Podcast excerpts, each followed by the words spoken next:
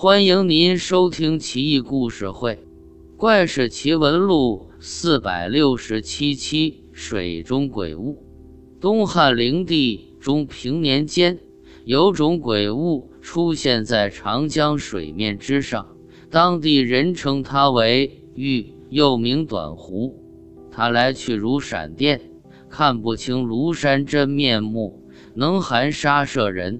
被击中者全身抽搐。头痛发热，进而活活疼死。要是遇上名医抢救及时，还能活命，但必须忍痛把钻进皮肉下的砂石剜出来才行，否则必死无疑。《诗经》上说：“为鬼为玉，则不可测。”古圣先贤已经明确了玉的危害，玉被认为是吸毒。上古时代，越人崇尚男女同浴，邪淫之事难免泛滥，淫气蒸腾，才生出欲来。汉朝永昌郡不为县有条河，名叫晋水，河水有瘴疠之气，求渡必死。一年之内，只有十一月、十二月瘴气稍停，才能涉渡。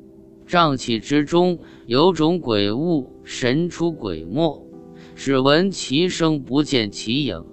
这种鬼物常用砂石弹击树木和行人，被击中者树木折断，行人惨死。当地人称之为鬼蛋。仔细参详，鬼蛋和玉似乎是同一种东西。永昌郡有犯罪之人。都被押解到近水边，往往不过几天就被鬼弹击中惨死。